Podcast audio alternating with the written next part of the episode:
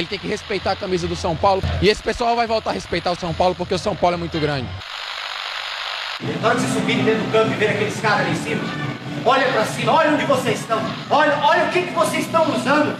Olha a oportunidade que Deus deu na vida para cada um de vocês.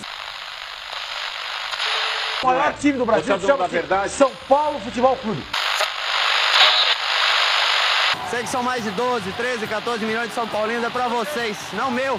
Esse time que luta, que tem mais brilho do que qualquer outra coisa no mundo. Nós amamos vocês, esse título é pra todo São Paulino.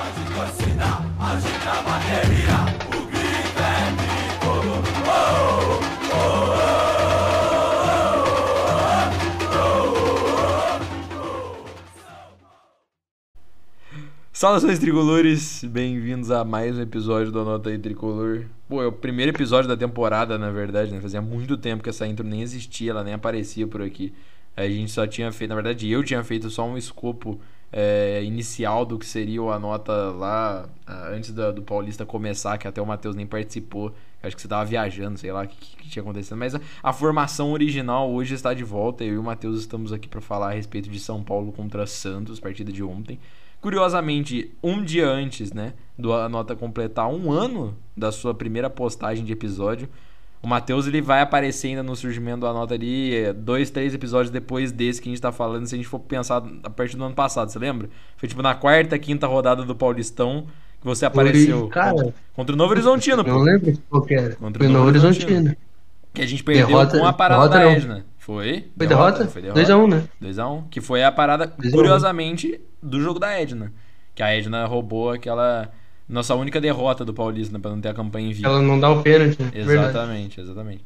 Então aqui estamos um ano depois, praticamente. Não, é- curiosamente, eu não sei o que vai, o que eu vou, o que faremos amanhã de comemoração de um ano. Eu acho que a gente já comemorou tanta coisa nessa tiragem recente. Ontem a gente bateu o 5K e no começo do ano a gente ganhou a premiação da SPFC Pix Awards e muita coisa aconteceu. A gente já comemorou tudo, a gente comemorar. Mas é óbvio que alguma coisinha a gente tem que fazer, tá ligado? Mas a gente ainda não sabe. Mas o assunto aqui é Tem que outro. trabalhar gente. também, né? É, exatamente, tem que trabalhar também, é foda. E o assunto aqui hoje é outro, a gente vai falar sobre uma vitória com V maiúsculo do São Paulo ontem contra o Santos. Quero saber muito a opinião do senhor Matheus, que a gente, é, assim, desde dos tempos de Crespo, né? A gente sempre debate muito sobre técnico e sobre São Paulo, e eu quero saber muito o que ele achou do jogo de ontem. Se foi mais demérito do Santos ou mérito do senhor Rogério Ceni, muito criticado por aqui. E saber sobre as outras situações do jogo também, né? A gente tem muita coisa pra falar. Da última vez que a gente fez um episódio pra esse, a gente xingou o Volpe, xingou meia dúzia de jogador de linha do São Paulo e do ataque, tá ligado? Hoje em dia, a gente tem outro goleiro, a gente tem Diego Costa de volta na zaga, a gente tem Rafinha na lateral direita, coisa que a gente não tinha uma qualidade na lateral direita há algum tempo. E a gente tem muita coisa pra falar. Então, antes de mais nada, Matheus, eu quero começar justamente com você, né? O que, que você achou da partida contra o Santos? O que você achou da escalação do Paigério no começo do jogo? E como foi pra você? Quais são os principais destaques aí, tanto dessa primeira partida que você que a gente vai conversar hoje, quanto sobre é, até o momento o São Paulo no Paulistão Pra dar aquela recapitulada? Fala pra gente. Cara, assim, começo de campeonato, aquela grande merda que foi, né? O time não tá jogando bosta nenhuma. E, desculpa lá, virado, comecei um pouco mal na temporada. Normal, tá? Normal. Mas, enfim. O time não, não tava encaixando, não tava, não tava rodando. E a gente falou muito em privado sobre, sobre o Rogério usar o, o tempo para melhorar a parte física dos jogadores, o que não estava acontecendo. E também não estava melhorando a parte tática, né, já que o foco era na física, não melhorando nenhum dos lados. E pelo visto, a semana de treinos que, que se, se antecedeu ao jogo de ontem foi utilizada para treinar a tática porque o, o time acordou, né? Deu um, deu um estalo na cabeça do- dos nossos atletas e eles começaram a jogar bola como, como se não houvesse amanhã. Tanto que o Nicão. Tanto que até um dos pontos, ia falar, falando do Nicão, um dos pontos que eu separei para falar é sobre essa a movimentação do, do Nicão com o Gabriel Sara ali, que funcionou muito bem, até que enfim, né? O Rogério Senna usando da, da mobilidade dos meios que a gente tem para conseguir alguma coisa. E o time saiu de tentativas de 60 cruzamentos na área para 8 no jogo. Então, foi- E era uma das coisas que mais me irritava, cara. O time ficar cruzando bola na área. Até acho, cara, assim, não sei qual que é a tua visão sobre isso, mas acho que isso, isso decorre muito da, da presença do Calheri no time. Tipo, não que o Calheri seja um mal pro time, digamos assim, mas, tipo, ele ser esse cara, o cara que vai brigar por bola em cima, o cara que vai brigar por todas as bolas, acho que isso acaba fazendo o time cruzar um pouco mais de bola. Não sei se se pode se fazer essa comparação, essa relação entre o Calheri está jogando e não está jogando, mas eu, eu penso que um pouquinho de parcela tem nisso. E também do Rogério, né? que meio que ordena os jogadores a fazerem isso. Mas até que enfim a gente saiu desse. dessa. Esqueci a palavra, me fugiu agora, mas de, desse, desse jogo monótono, sabe? De, de ficar só jogando bola na área. Isso é muito ruim pro São Paulo, que, que é um time com muita qualidade no meio-campo. Cara, assim, sobre a escalação de ontem, a única coisa que não me agradou mesmo foi a escalação do, do Miranda e do Reinaldo. De resto, assim, Igor Vinícius, reserva, então ok. E o Igor Gomes, como o time também era reserva, ok. Tá legal. O Igor Gomes não fez uma partida ruim, foi mediano. Não fez nada absurdo, mas, mas não saiu do básico. E, cara, assim, o time rodou até que enfim. Né? A gente conseguiu trabalhar com tabela, a gente conseguiu jogar mais bola e foi isso, né? Saiu os três e a gente conseguiu essa, essa vitória que é muito, muito importante para a gente almejar coisas melhores no Campeonato Paulista. Eu já vou começar falando a respeito da situação que você colocou dos cruzamentos, né? Os cruzamentos que você falou sobre a, a questão da, da, quantidade, né? Não tem uma pessoa, acho que um são torcedor do São Paulo que, que gosta da, dessa relação do, dos cruzamentos para quantidade, né? Agora, uma parada que todo mundo tem que ouvir, eu não sei se você ouviu no caso, mas todo mundo deveria ouvir. Eu acredito que você deve ter, ter visto, ouvido, até porque viralizou, entre aspas, um tanto esse, esse clipe, mas a entrevista inteira coletiva dele com o contexto, etc.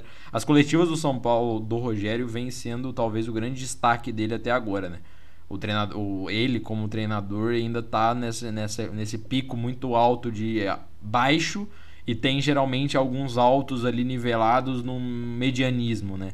Então você tem a relação, por exemplo, dele com a parada de ganhar muito clássico, né? Todos os clássicos que ele jogou, ele ganhou, tanto quanto o Corinthians, tanto quanto o Palmeiras, tanto quanto esse contra o Santos.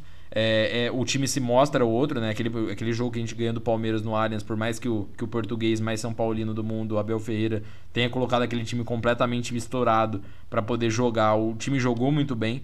Contra o Corinthians foi um dos jogos que o São Paulo mais se empenhou na temporada passada para tentar tirar o resultado. E esse jogo contra o Santos foi talvez o melhor jogo do Rogério sobre o comando do São Paulo nessa segunda passagem. Então, o destaque dele para os clássicos é sempre notório. Agora, essa percepção das bolas na área, ele tem uma explicação que ele coloca, é, que é a questão justamente do time tá, os times que joga contra o São Paulo, principalmente nesses jogos é, que rolou essa média absurda de cruzamento são times mais retraídos, né? São times mais fechados. Então você geralmente roda muito a bola para tentar achar um espaço para perfurar a defesa e você não costuma encontrar esse espaço pelo meio, que eles não dão essa brecha, né? Geralmente fecha ali o time inteiro para trás. E quando ele falou sobre isso, ele falou justamente do exemplo da Premier League, que é tanto a partida do, do Norwich quanto a partida do Brentford, tanto a partida do Tottenham contra o Manchester City, que ele falou que ele viu as, as três partidas e nas três teve uma média de cruzamento aos 53 minutos de mais de 36 cruzamentos. Tanto o Liverpool quando estava perdendo para o Norte de 1 a 0, tanto quanto o Tottenham que chegou a ter momentos que tinha seis defensores em linha para defender o, o Manchester City, quanto o próprio Brentford contra o Arsenal jogando em casa até, só que tendo um time que propunha mais o jogo. Então a, a, parcela de cruzamento, o índice de cruzamento é muito maior. Só que a diferença é tanto na qualidade do cruzamento, e ele cita isso, tanto na qualidade do cruzamento, na assertividade, que é extremamente baixa, quanto no jogo mais propositivo de rodar um pouco mais. O problema é que o São Paulo jogava sempre na mesma lateral, né? Então ficava sempre na direita quando tá o Rafinha e o Alisson, provavelmente, ou nessa variação deles ali, ou o Nicão, no caso. É, ou então jogar no Reinaldo para o Reinaldo cruzar dentro da área. É sempre a, me a mesma lateral, no caso. Isso é um pouco mais complicado. É, essa rotatividade dentro do meio-campo ela não era possível justamente por conta da defesa ser fechada. Eu não concordo e nem discordo. Eu acho que assim, tem muito time que você vai ver, por exemplo, o Palmeiras jogando contra esses times inferiores, tem uma capacidade de perfurar esse meio-campo maior, né? Isso é inegável você falar que senão, pô, todos os times grandes sofreriam na mão dos pequenos, que os, os pequenos iam se fechar inteiro, você ia ter que jogar bola na área o tempo todo. E, não é assim, a gente sabe que não é assim. A média é completamente desregulada. Tanto é que o São Paulo teve dois jogos atrás 60 cruzamentos. São Paulo quebrou em status, pô. São Paulo não. Status não, o, o Foot Stats. Ele quebrou o algoritmo dos caras, pô. Foi a maior taxa relatada de cruzamento num jogo. Tipo assim, parada de maluco.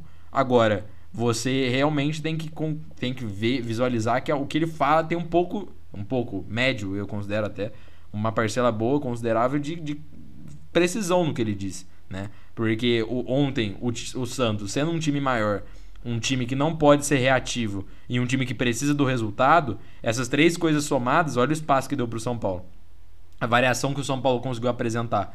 O São Paulo não precisou depender do cruzamento. O São Paulo teve poucos cruzamentos e inclusive num deles saiu o gol sem o Caleri no campo, né?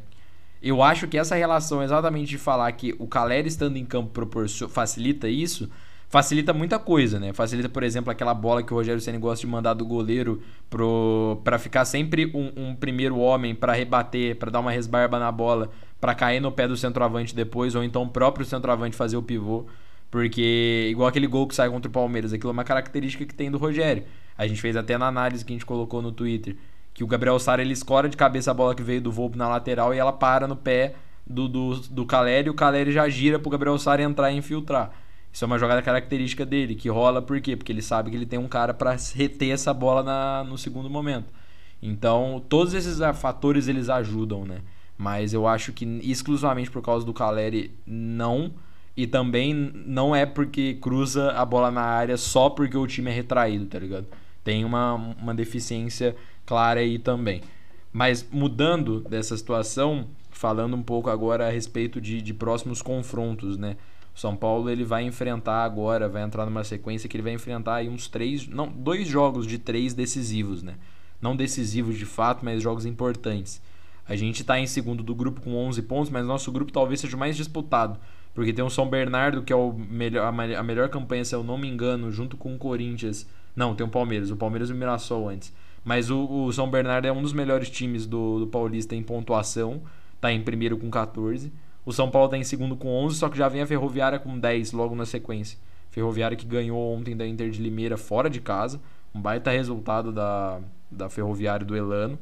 E o nosso grupo está mais disputado, talvez, junto ali com Mirassol e Botafogo e Palmeiras. Esses três estão tão bem nivelados também. Mas o nosso está muito disputado. E a gente enfrenta justamente, se eu não me engano, no próximo jogo, Água Santa.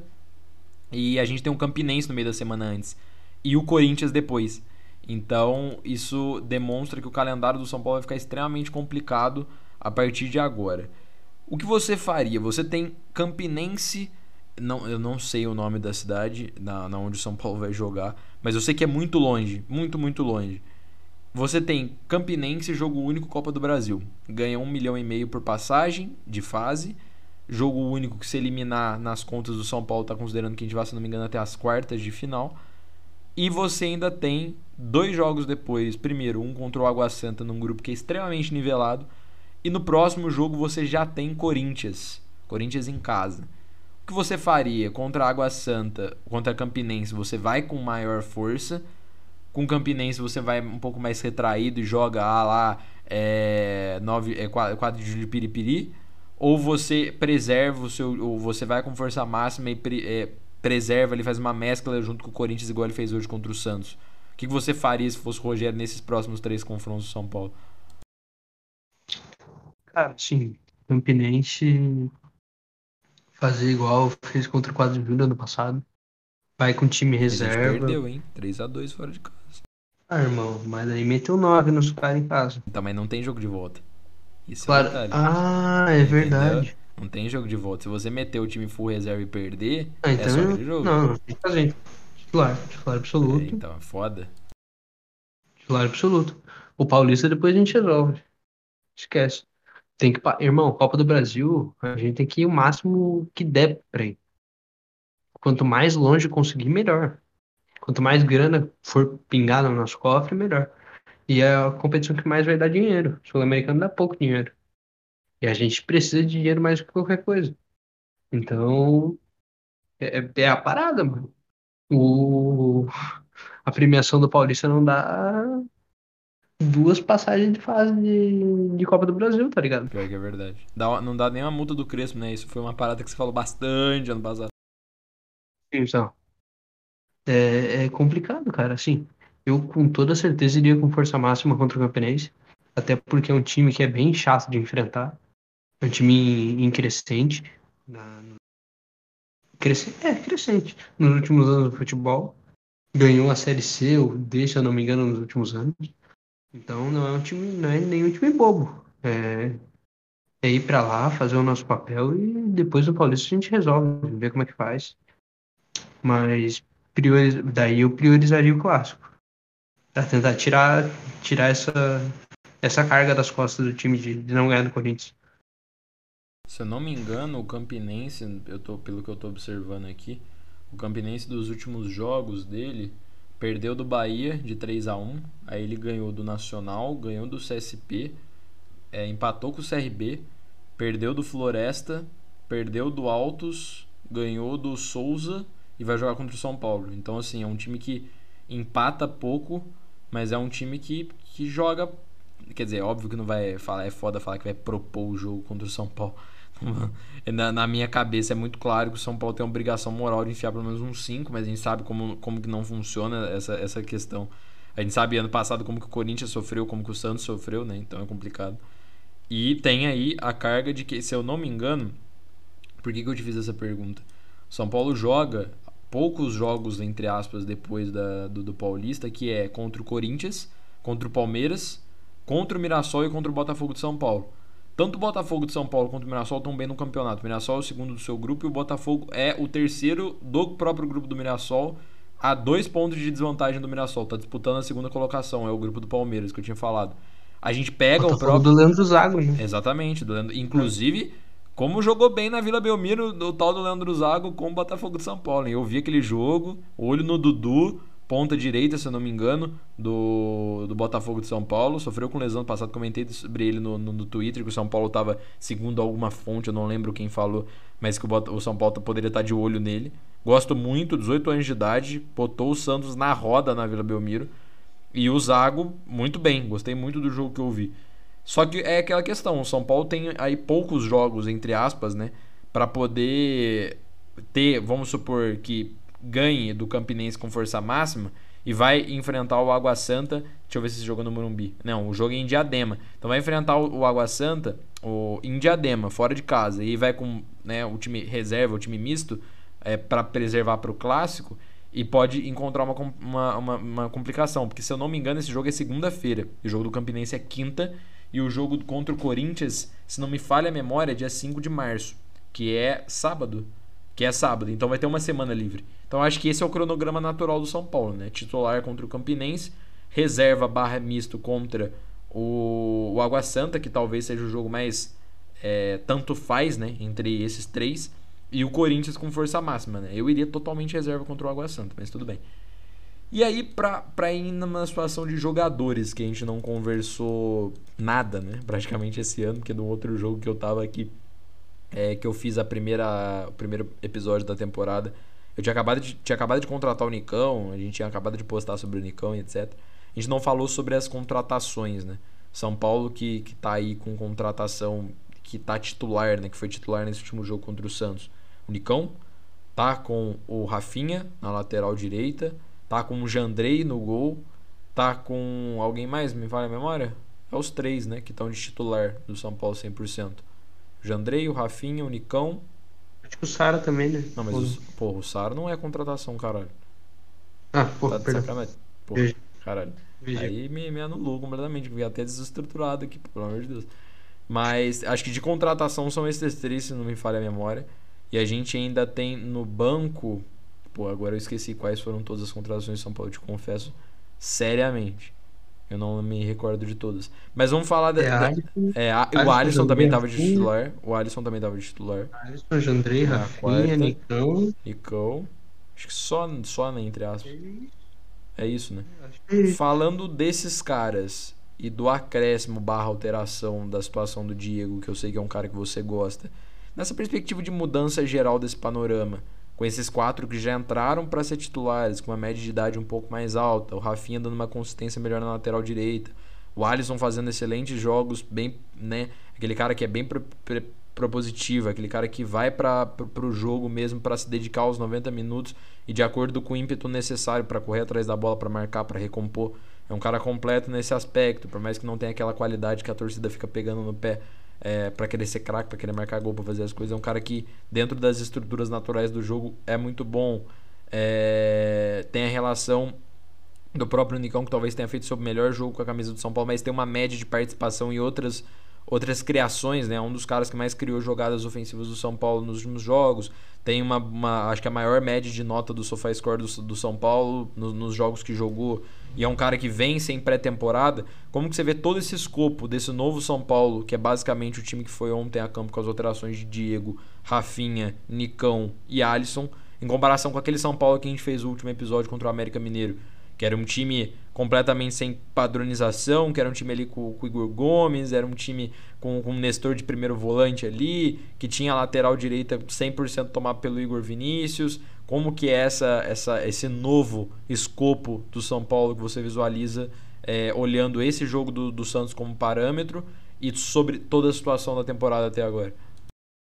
Cara, sim, é um time, é outro time, é outro o time deu um upgrade muito grande em qualidade de jogo, em, em questão física também. Porque o Alisson e o Nicão agregam muito fisicamente, tanto para recompor quanto para atacar. E assim, desde o, desde o começo do Jandrei, né? Já, já se passa nada contra o Volpe, mas nada a favor também. O, já passa uma segurança totalmente diferente do que passava o Thiago Volpe pra gente. Já, já é uma outra maneira de enxergar, de enxergar o nosso gol. Entende? Daí vem o Rafinha. E o Rafinha, porra, cara, eu sou um cara que eu, que eu relutei muito em, em gostar ou não do Rafinha, né? E tipo, pô, vai ser bom não vai ser bom. Claro, técnico, todo mundo sabe que o Rafinha tem.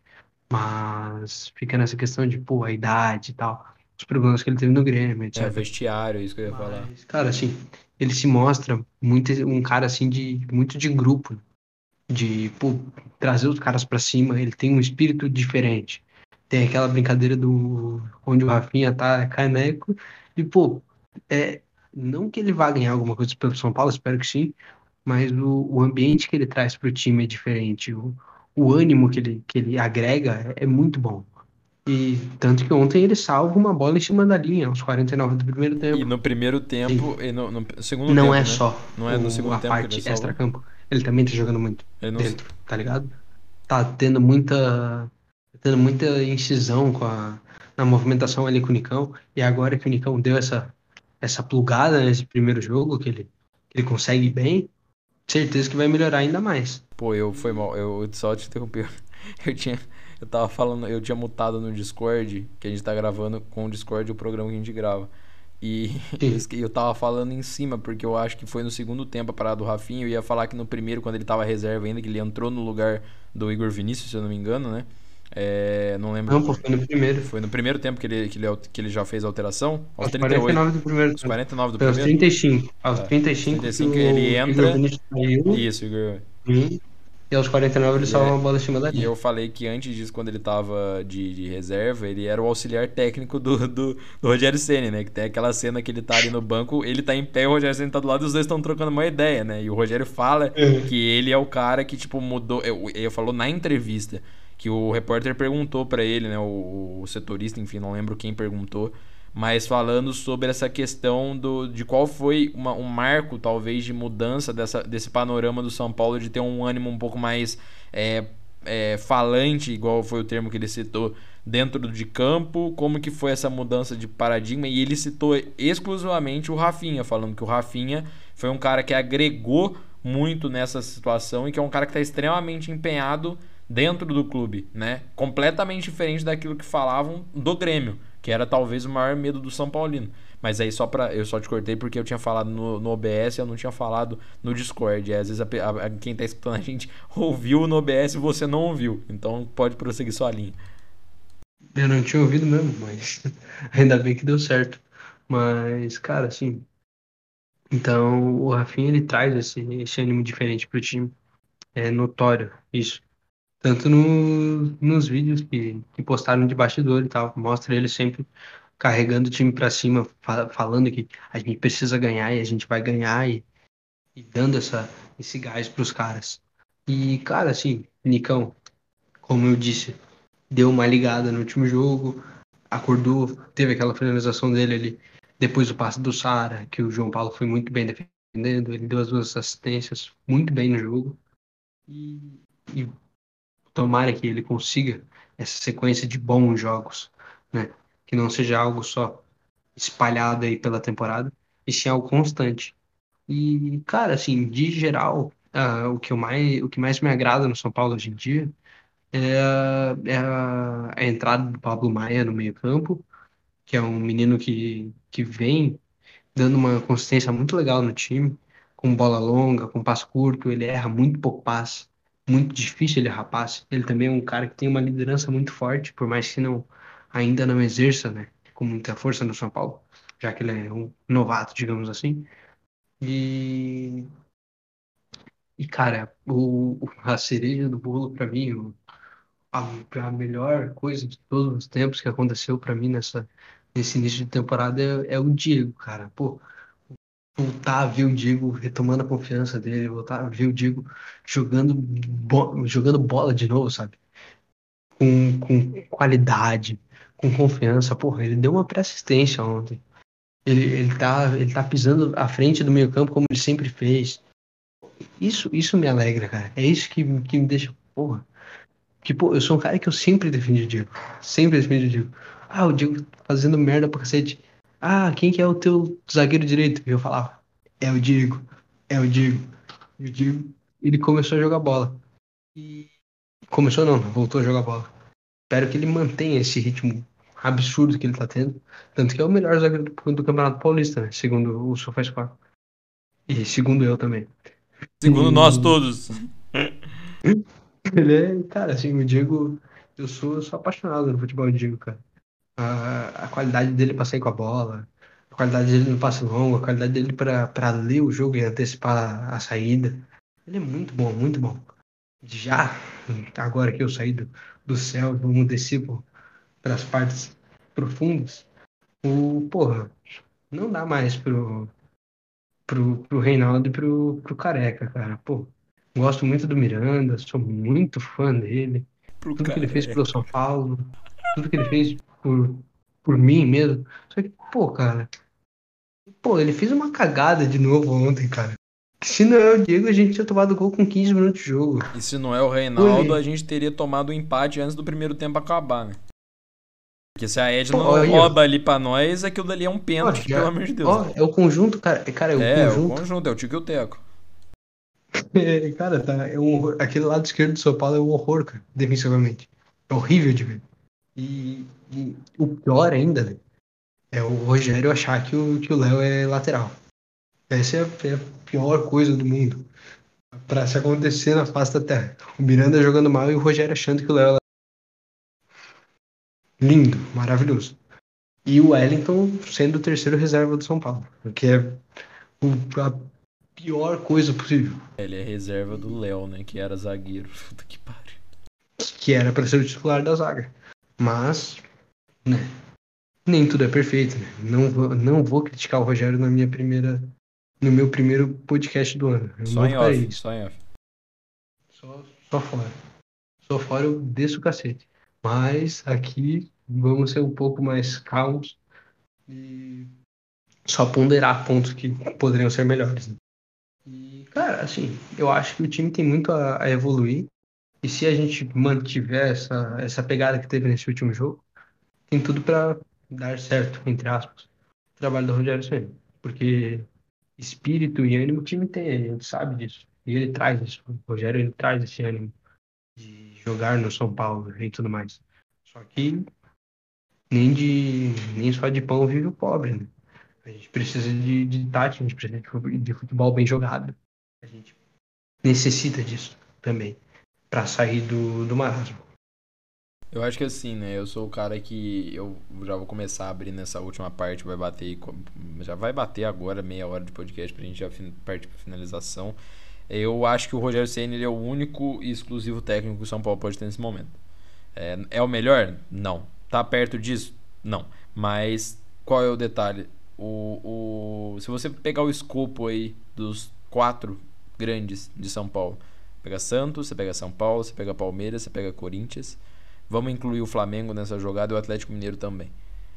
Desses todos, dos quatro grandes e dos dois foras de São Paulo, é, o único que tem um técnico e tem uma pequena continuidade, não tem um trabalho sendo completamente resetado do zero e preza única e exclusivamente pelo, pelo retorno do time a uma essência vitoriosa, uma tentativa de recuperação em todas as gamas, tá? Não estou falando só do futebol tático. É o Rogério. Você tem Rogério e Abel. Os outros, o Turco Mohamed está começando agora, acabou de começar no Galo, perdeu um jogo lá com, com o César no, no, no, Campeonato Mineiro, empatou outro, ganhou os outros, aí agora ganhou a, a Supercopa jogando um jogo bem. O Flamengo, o Paulo Souza, ele é, toda vez que eu abro o Twitter, beleza, o torcedor do Flamengo é muito grande, né? Então sempre vai abrir margem pra galera já reclamar. Tem muita gente já reclamando completamente da forma como ele tá tratando, porque ele tá mudando tudo. Ele tá querendo implementar o jeito dele 100%.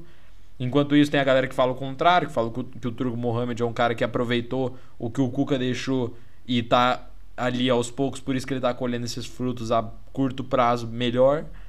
Tem o, o Corinthians que não tem técnico, tem o Santos que não tem técnico e tem o São Paulo. São Paulo é o único time bem, tirando o Palmeiras, que é óbvio o Palmeiras é incomparável nesse momento, que é o único técnico, talvez é o técnico mais longevo do Brasil junto com o Barbieri que é um, é um time que tá começando a dar as cartas pro cara trabalhar. É a primeira temporada que deu o que ele pediu. Foi a primeira apresentação ontem de acordo com o que ele correspondeu. Ele fez uma percepção muito boa, no meu ponto de vista, de mesclar o jovem com o mais velho. Porque o time do São Paulo não tinha essa mescla muito clara e definida. O time do São Paulo era um time que tinha boas peças jovens mas assim, tinha problemas claros, por exemplo, a lateral direita era o Igor Vinícius, que não é jovem, mas não é velho, não é rodado. Tem ali na lateral esquerda o Reinaldo, que é só velho. Ele não é, mas ele não é um cara rodado, um cara bom, um cara. Sabe? Você tem o Thiago Volpe que fez toda a merda que tava dando. Você não tem uma definição, e principalmente no, no setor ofensivo, que era um setor muito dependente, você não tem esses caras escrachados. Aí você coloca na mão do Rogério, o que, que ele traz? Ele traz um cara como o Alisson de 28 anos, que é o quê? Um operário. É um cara que vai te entregar o que? A correria. É o cara que vai te entregar ali a determinação até o último minuto do jogo. É o melhor dos melhores? Longe disso. No São Paulo não pode trazer esse cara. O Nicão é um cara que veio, um achado, quase 30 anos, mas é um cara que tem uma tática diferenciada, tem um refino, tem uma qualidade ali na, na infiltração por dentro. Tem ali o, o Rafinha, um lateral direito que, pô, talvez no Brasil disponível, um lateral direito que seja melhor do que o Rafinha tem pouquíssimos. A lateral direita é um setor completamente defasado no Brasil. Talvez me arrisco a dizer, mas no Flamengo, por exemplo, eu não tenho um lateral direito tão bom quanto o Rafinha. Eu tenho o Mateuzinho que está em ascensão ainda, está em consolidação, mas o Isla não é melhor que o Rafinha. Então você traz um cara desse, por mais que seja mais velho, é um cara que traz o que para o grupo? Ele traz uma constância, ele, ele implementa uma filosofia que o que o Rogério quer. Então eu acho que em processo de maturação, o São Paulo ele sai na frente dos outros e eu, eu confio muito no Rogério por conta disso. É o cara que consegue bater de frente com a diretoria, com a torcida comprando a causa dele, diferente do que foi com o Crespo, que a grande parte, na verdade, nem ligou tanto porque ele estava falando, porque ele falava nas entrevistas sobre a estrutura do clube, mas não de forma tão enfática, ele não podia como o Rogério pode e faz. Eu acho que o Rogério é o melhor cara para o momento do São Paulo. Eu acho que a gente não tem um time com refino tático, porque a gente ainda não tem, a gente não tem as peças para isso e a gente não tem o tempo para isso. Eu acho que com o tempo, com paciência, a qualidade ela vai ser consequência, não vai ser dos melhores, dos melhores times que a gente não é no papel dos melhores dos melhores, mas a gente vai ser um time brigador, a gente vai ser um time que vai ser, cara, complicado de ganhar, se Deus quiser daqui a um tempo. E o Rogério tem tudo para daqui. Eu quero, eu visualizo muito o Rogério permanecendo no São Paulo por um bom tempo. Porque eu acho que na minha cabeça é o que mais faz sentido hoje, olhando, né? Eu acho que toda essa construção em prol dele, o que ele pode favorecer as outras instâncias do clube, é positivo. Entendo que, óbvio, o futebol no Brasil é resultadista, você precisa entregar. Mas ele, pelo menos, graças a Deus, nos últimos jogos vem entregando da, da forma mais suada possível. Sim, mas entregando. Vamos ver, ele vai ter o primeiro teste de fogo agora. Passou pelo Santos, já a primeira aprovação. Tem o Campinense na quarta. Vai ter o Corinthians no próximo sábado. Segue com Palmeiras acaba o campeonato, acaba a fase regular do Campeonato Paulista, já vai para as quartas de final do campeonato. E aí vai passando e chega nas cinco primeiras rodadas do Brasileirão com cinco pedreiras. Ele já começa com o Atlético Paranaense em casa. Se Deus quiser, repita o feito que ele fez na Libertadores. E macete o Atlético Paranaense, time de bosta. E que tudo dê certo com ele, para que ele passe desse momento de turbulência, porque na minha concepção, se ele passa desse momento, é muito difícil o Rogério não ter criado uma casca com esse time de passar. Se ele. Se ele oh, o São Paulo passou tranquilo desses dois momentos. Conseguiu, sei lá, caiu numa semifinal de Paulista, jogando de igual para igual, beleza. Ou então caiu, perdeu o título na final, pouco importa. Mas assim, é, criou uma casca para passar as rodadas mais difíceis do brasileiro. criou uma casca para passar dessa, desse período difícil dentro do Campeonato Paulista. Eu tenho certeza que esse time ele vira chato para jogar contra, pelo menos na, no, no, decorrer da temporada, até porque a meta do São Paulo esse ano é pegar uma Libertadores direta, né? não é ser campeão de absolutamente nada. Então, eu acho que é isso sobre Rogério, sobre São Paulo, sobre reforços. Primeira do ano que a gente está fazendo aqui junto. Muito obrigado, falando especialmente agora para você que acompanhou a gente por um ano e para o Matheus que está aqui com esse projeto. Vai dar praticamente um ano em março, eu e você, mas o Anota já, já existia desde o dia 22, né? Então, agradecer a você que ouve a gente e a você, Matheus. Sem você, isso aqui não seria possível. Então, vamos por mais um ano, por mais dois, e que a gente consiga fazer sempre mais do que a gente já fez, certo? Certíssimo, cara. Só tenho a, a agradecer pela, pela parceria, por poder fazer parte do, do Anota em si. E por todos vocês que estão ouvindo a gente falando essa, esses meus grandes xingamentos durante todo esse ano que se passou. Eu tentarei diminuir, tá? Prometo para vocês. Tô me esforçando. É característico, a gente gosta assim. Se a gente ouve é porque a gente gosta, né? Inclusive hoje já foi o mais característico possível. Mas é isso. É... Muito obrigado a todo mundo que ouviu a gente até aqui. A gente retorna, se tudo correr bem, ou na partida contra o próprio Campinense ou contra o Corinthians. Vai ser uma das duas partidas, seguindo aquela linha de raciocínio que a gente já tinha estipulado de jogar, é, fazer a cobertura em jogos grandes, né, em jogos importantes da temporada, como o Campinense é um jogo único, um jogo classificatório que pode mostrar algumas coisas positivas ou negativas, e da mesma forma o do Corinthians, né, que é um clássico, então a gente com certeza vai estar aqui. Mas é isso, muito obrigado. Que o São Paulo hoje vive mais sorte em nós do que nós mesmos. Um abraço, valeu!